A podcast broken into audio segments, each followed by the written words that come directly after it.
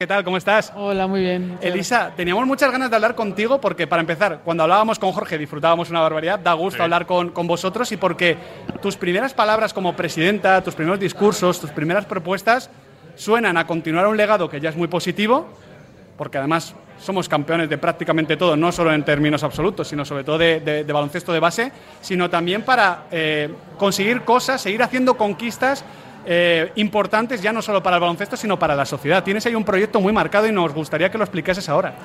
Bueno, sí que... A, ver, modo de resumen, ¿eh? que sé que no, es sí, muy sí, te lo voy a resumir pronto. Eh, lo primero que, que dije en la investidura que tuve hace ya cuatro semanas, bueno, lo que quiero es que las licencias de baloncesto sigan subiendo. Entonces, queremos llegar a 500.000 en seis años, es un 25%, y para nosotros eso es importante porque, bueno, porque al final todo el primer balón que le llegue a una niña o un niño en su colegio sea de baloncesto. Y a partir de ahí, bueno, pues si vamos subiendo habrá mucho más talento que poder captar y seguiremos con esos eh, éxitos tanto de formación como, como en la selección absoluta. Y si a eso le acompañas que queremos seguir eh, potenciando ese sentimiento de pertenencia e identificación cuando uno va a la selección española con el Club España, pues creo que es importante. El otro día estuvimos viendo al Rey y le dimos el primer carnet de socio de nuestro club eh, de España porque bueno también queremos que todo aficionado sea parte de esa familia que tan buen resultado nos está dando y acercar nuestro deporte a, a todos los aficionados y desde que se pongan la primera vez en la mano un balón de baloncesto hasta que sean padres y madres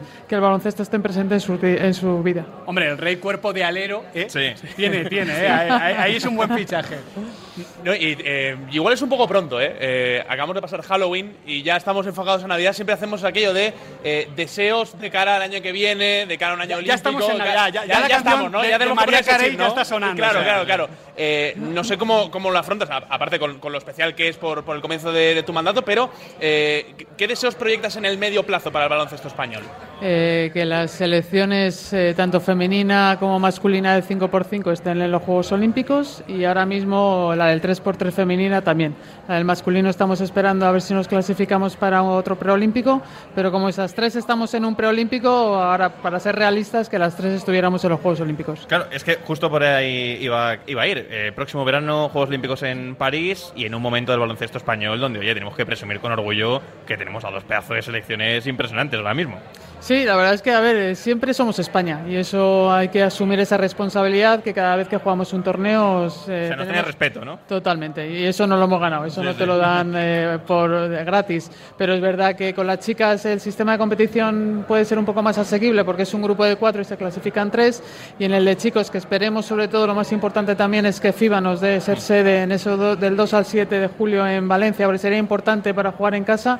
eh, pero es verdad que es un grupo de seis y se clasifica solo uno. No es fácil, pero somos España. Hay que tener en cuenta que no estábamos clasificados siendo campeones del mundo y campeones de- del europeo, así que, Exacto. bueno, un poquito raro. Y, y yo te quería preguntar para, para terminar, eh, un poco porque ahora mismo en el baloncesto eh, español es quizás el momento en el que menos eh, españoles tenemos en la, en la NBA. ¿no? Ha regresado Juancho, ha regresado también eh, Billy. Y Vaca. Ibaka también ha, ha regresado al baloncesto europeo. No sé un poco cómo se intenta también la creación de esos referentes para seguir manteniendo viva esa ilusión, es decir, volver a recuperar toda la presencia que teníamos hace, hace años. Bueno, como antes decíais, en, la- en las selecciones de formación llevamos mucho tiempo siendo medalla. Eh, bueno, el último verano hemos sido campeones del mundo en la U19, con lo cual yo creo que tenemos eh, muchos jugadores y jugadoras que a un cort- medio o largo plazo pueden estar en la NBA, en nuestra liga CB, en nuestras competiciones FEP en femenina, con lo cual yo creo que es ilusionante, que, que tenemos eh, mucho talento, que hay que dejarle también su espacio y su forma de,